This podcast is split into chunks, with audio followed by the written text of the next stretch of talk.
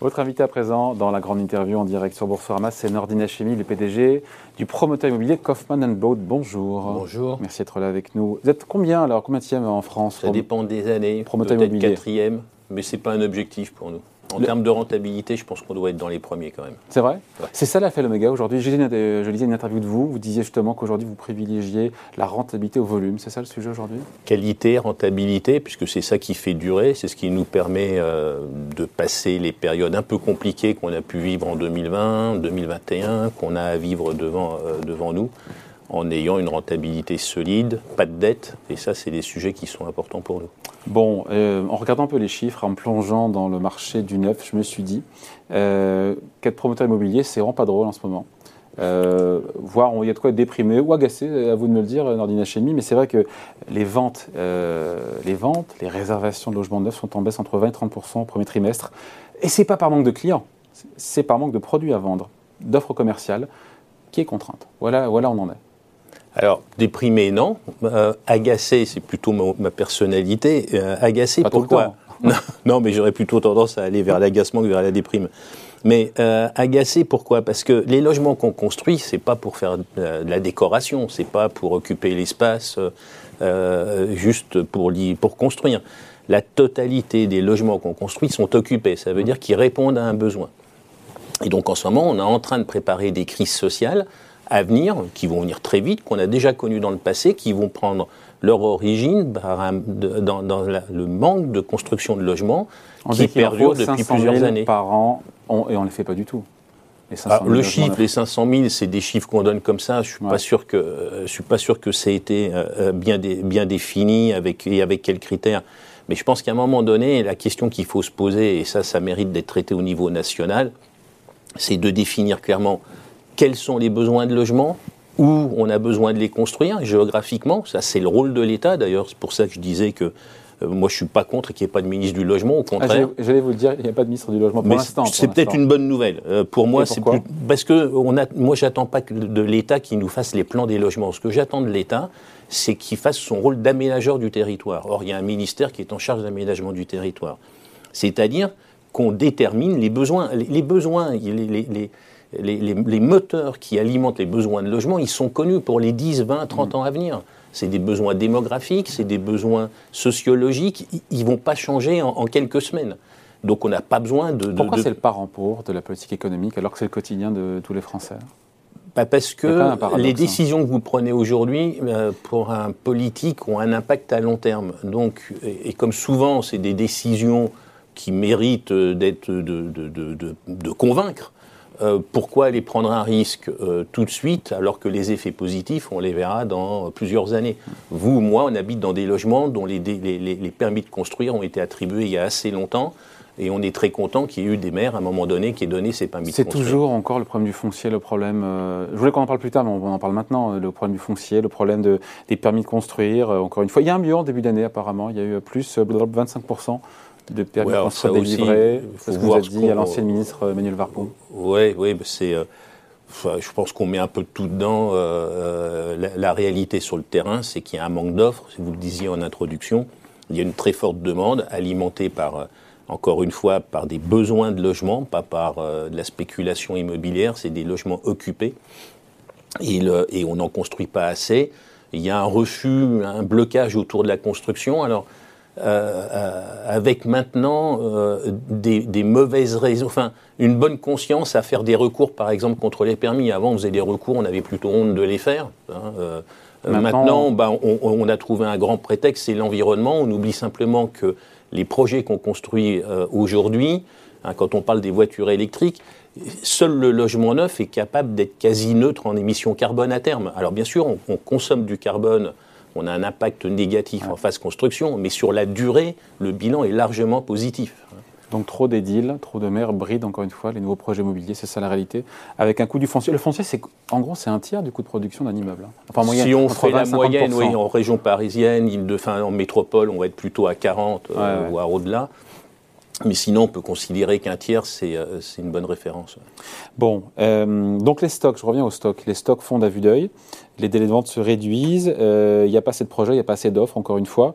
C'est à cause de quoi? C'est le coût de la construction, parce que j'ai vu que c'était quoi? C'est vrai qu'il y a une hausse du coût de la construction entre 15 et 20% c'est vrai ça? Alors, il y a la hausse des coûts, mais aujourd'hui, ce n'est pas ça qui empêche ah. d'avoir une offre euh, attractive c'est un manque de permis. Euh, point de départ, c'est un manque de permis. Après, c'est toujours un manque de permis. La, hausse des coûts de construction, euh, c'est un facteur qui, va peser, mais normalement, les projets qu'on conçoit, avec la, comme variable d'ajustement le prix des terrains, fait qu'on doit pouvoir encaisser des variations, des hausses de taux et des hausses de coûts de construction.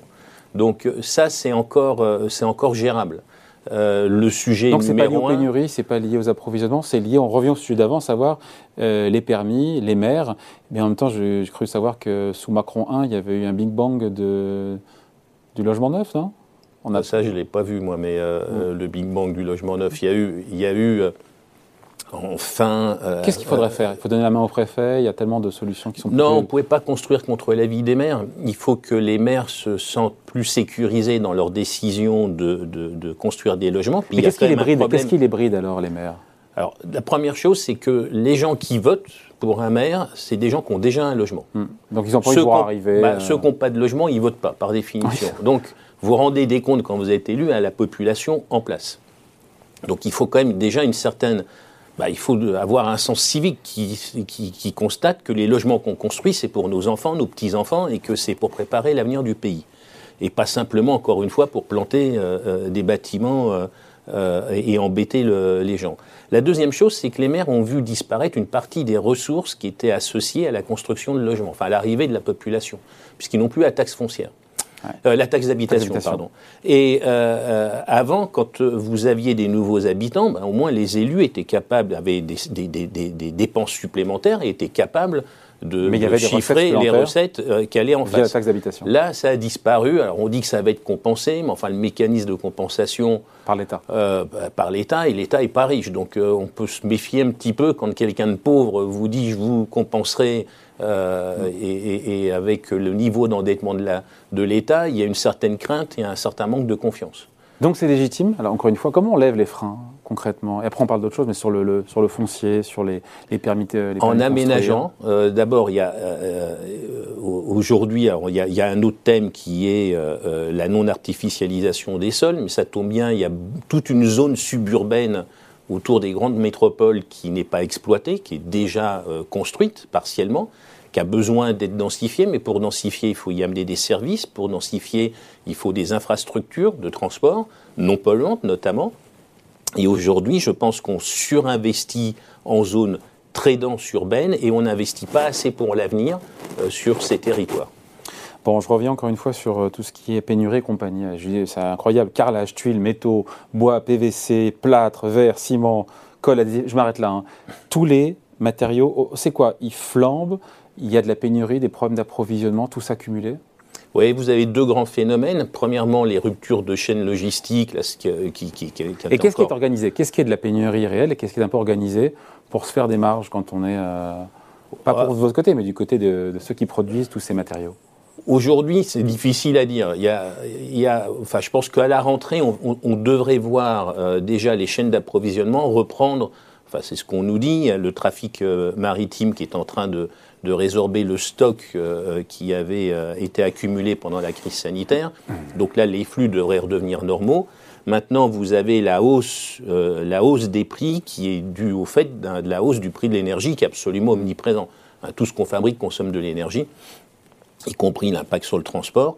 Et donc ça, cette hausse, elle est là, elle est durable et elle va s'installer. Par contre, sur la, les pénuries, euh, ça, on peut espérer que ça devrait, euh, ça devrait Qu'est-ce qui est en pénurie aujourd'hui?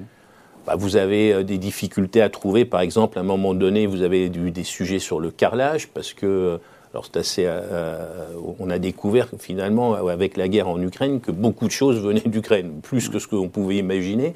Mais il y a eu un problème de kaolin, par exemple, pour le carrelage, donc il a fallu qu'ils recentrent leur zone d'approvisionnement. vous avez eu à un moment donné les puces. Alors, pouvez vous dire, on ne fabrique pas des ordinateurs, mais dans un appartement, un logement, un bureau, il y a des puces partout. Euh, mm. et puis sur les compteurs électriques, euh, euh, sur les systèmes de régulation, sur la domotique. il y a un moment donné, et vous ne pouvez pas livrer un, logement si vous n'avez pas un compteur électrique à un moment donné. Donc pas- vous avez en permanence comme ça des petites ruptures d'approvisionnement, on arrive à le gérer, euh, mais pour certains c'est compliqué. Et donc, coût de production, encore une fois, coût de la construction en hausse de 15 à 20% c'est ça? On est, on est là-dedans aujourd'hui? On, est dans- on est dans les purs? Ouais, ça c'est ce que les constructeurs dé- décrètent. Euh, après, euh, je pense que les hausses, Ah. la véritable hausse devrait être de l'ordre de 5% et pas de 15 à 20%, non? Donc, ils s'en prennent un petit peu au passage? Oui, il y a, voilà, c'est le jeu. euh, après, il faut pas tout écouter non plus, quoi. Bon, euh, combien de chantiers en cours aujourd'hui pour Kaufmann Broad? Et encore une fois, est-ce qu'il y a des coups de frein sur vos chantiers ou pas du tout? Non, on arrive à tenir, euh, à tenir nos délais. On a à peu près euh, 180 chantiers. On construit, vous voyez, à peu près en phase construction. On, on a à peu près en permanence 10 000 logements. C'est-à-dire une ville de, euh, de 20 000 habitants, en gros, en mettant euh, deux personnes par, euh, euh, par logement. Donc on, on a en permanence une ville de 20 000 habitants en phase de construction. Bon, euh, on a parlé de la guerre en, en Ukraine, de, de l'inflation, des problèmes de pouvoir d'achat, les taux d'intérêt qui commencent un petit peu à remonter. Euh, c'est vrai que quand j'entends que la demande est toujours là, je me dis mais comment ils font les gens? Parce que ça coûte de plus en plus cher, encore une fois. euh, quand on voit la, la hausse des prix, euh, on est plus 5,9% euh, sur 2021. Euh, les acquéreurs, ils suivent, ils vont suivre indéfiniment. Non, non, non, il y, a, il y a un moment donné, il y a le pouvoir d'achat qui va plafonner On les sent pas un prix. essoufflement de la demande? Non, parce que la demande, encore une fois, c'est des biens essentiels. Oui, C'est mais quand pas on du pas les- luxe. quand on n'a pas les moyens, on n'a pas les moyens. Quoi. Mais si- aujourd'hui, vous avez donc ceux qui font de l'acquisition, les particuliers qui achètent pour occuper, vous avez et souvent qui sont en revente. Vous avez de la primo-accession, donc ça c'est le premier, le Ouais. premier bien. Ils n'ont pas le choix parce que y a pas de, le prix de l'ancien est, est très cher également. Et puis vous avez, euh, vous avez les investisseurs institutionnels qui vont mettre sur le, bien, sur le marché et des particuliers des biens en location. Et donc la demande étant là, euh, euh, vous avez la demande d'occupation de ces logements étant là, vous avez une demande au niveau de l'investissement. Et donc cette spirale inflationniste, encore une fois, plus 6% sur les prix en 2021, 22% sur, de hausse sur 10 ans, et cette spirale inflationniste dans le neuf, elle est là pour durer? On n'a pas parlé, on a pu en évoquer les nouvelles normes euh, environnementales qui n'aident, enfin, qui n'aident pas, qui plaident aussi pour des prix. Plus oui, élevés. oui, qui font monter, euh, qui font encore monter les coûts. C'est là pour durer cette hausse des prix du neuf, du mobilier En neuf. tout cas, voilà, je- ce qui va plafonner, c'est le pouvoir d'achat des clients. Et là, euh, soit on rentre dans une spirale inflationniste, c'est-à-dire qu'au fur et à mesure que euh, euh, l'inflation monte, les salaires montent, et ça a été ça pendant des dizaines d'années, hein, dans les années 80, euh, bah, vous avez eu une forte hausse du, du prix de l'immobilier, mais qui était alimentée aussi avec des taux élevés d'un côté, mais une hausse des salaires. Mais là, on est dans une spirale inflationniste qui est aujourd'hui pas souhaitée, ouais. d'autant plus que l'inflation dont on parle en Europe, c'est beaucoup d'inflation importée. hein. C'est l'inflation liée aux, aux matières premières notamment. Euh, et donc, à un moment donné, et, euh, le marché va se réguler de toute façon. Il va se réguler comment? Euh, Le pouvoir d'achat, le plafond sera atteint et il va falloir On ajuster les coûts. On est proche. Alors moi, je pense que si on rentre pas dans une inflation sur les salaires, là, on atteint, on, on atteint un plafond. oui. Et comment on en sort alors? Eh bien, en étant à nouveau raisonnable euh, sur le prix des terrains, on a de la chance, on a une On variable d'ajustement. On y revient. Oui, c'est, on, on- on parle de pénurie, mais la pénurie foncière euh, qui, enfin de, de terrains constructibles, c'est nous qui l'avons décrété. Quand je dis nous, euh, c'est la, la nation qui l'a décrété. Comment on fait puisque- pour, faire, pour lever ce verrou là? Eh ben, encore une fois, comme je disais, accompagner les élus euh, au niveau de l'aménagement de leur territoire, accompagner les élus en termes de services. C'est ça le rôle de l'État, c'est d'être présent sur les territoires pour qu'on puisse convaincre les élus que quand ils vont accueillir une, une croissance de la population, ils auront bien les moyens de, de- de faire en sorte que ce soit une vie Pourquoi de qualité public et pas aussi les terrains privés Je me rappelle, sous François Hollande, il y a eu des abattements qui avaient été euh, mis en place pour inciter, euh, encore une fois, ceux qui ont des terrains à les vendre. Euh, oui, ça, c'est euh, les, les- les- les privés ont, ont pas de problème pour vendre leur terrain, euh, sauf que le terrain ne vaut que s'il y a un permis à la clé. Hein, quand je Ah parle oui. de l'accompagnement de Ah oui. l'État, c'est pas sur la mise à disposition, disposition de terrain public, C'est infrastructure, école, transport, etc. Alors il y a aussi les terrains de l'État, mais on ne peut pas dire que ce soit, c'est pas l'essentiel de la production. Véronique Bédag, la patronne de Nexity, qui sera d'ailleurs avec nous aux rencontres économiques d'Aix-en-Provence, où nous serons présents euh, début juillet, disait le logement neuf devient un bien rare. On en est là aujourd'hui. hein. Oui. Et on se dit quand même que c'est parti pour durer un peu. hein. Ah bah, on a un retard à combler, et puis surtout, c'est que quand on touche des choses aussi essentielles que le logement, euh, bah, ça devient très vite un problème social. Et c'est peut-être là où il y a un manque de vision parfois politique. Bon, vous disiez que, enfin non, je me demandais, est-ce que vous avez dû renoncer pour le coup du fait de ces tous ces problèmes, encore une fois, du côté de l'offre, du côté des terrains, du côté euh, des coûts? Est-ce que vous avez dû euh, renoncer, faute de rentabilité, à des projets? On est très sélectif sur nos projets. on n'y renonce jamais complètement. On essaie de rediscuter, mais on peut reporter, on peut, euh, on peut redéfinir le projet, en définir, redéfinir son orientation en termes d'usage. Et donc, quand on n'arrive pas à trouver une, un équilibre économique autour d'un projet, on ne va pas le lancer mm. sachant que... Parce que la priorité, c'est la rentabilité, et là on reboucle avec le début. Tout à fait. pour Coffin plus la rentabilité que, euh, que, le volume. Ben, c'est ce qui fait qu'on peut durer, oui. Mm. Et on a eu la chance de fêter nos 50 ans, ce qui n'est pas il y a deux ans maintenant, trois ans, ce qui n'est pas le cas de tous les promoteurs. 50 ans, c'est vieux dans la promotion. Bon, qu'est-ce que vous dites On se quitte là-dessus dans Dynachimie. Euh, c'est ceux qui nous regardent qui se disent mais c'est trop cher, le, le, prix du neuf, je voulais acheter en neuf, mais c'est trop cher. Bah, Aujourd'hui, il n'y a pratiquement pas, pas d'écart avec l'ancien. Vous dites quoi Vous dites. Euh...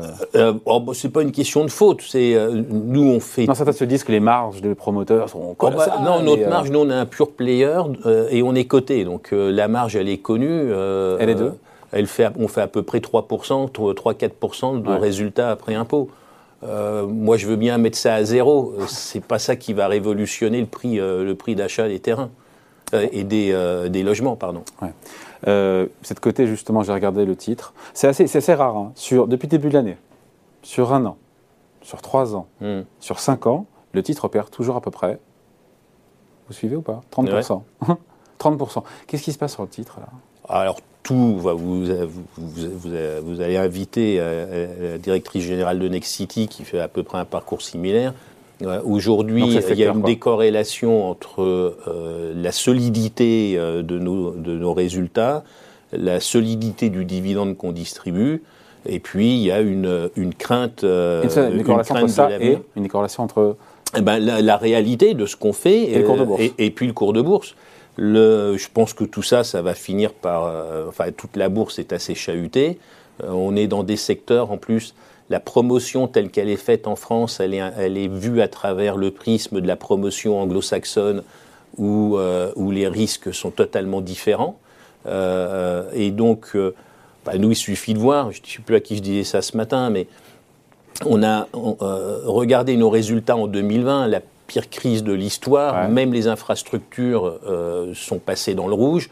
Nous, nos concurrents aussi, on a continué d'être rentable pendant cette période-là. Donc euh, on est quand même très très résilient. Voilà, merci beaucoup. Merci d'avoir été avec nous. Donc Nordine Hachemi, le PDG de Kaufmann Broad, invité à la grande interview en direct sur Boursorama. Merci, à bientôt. Merci.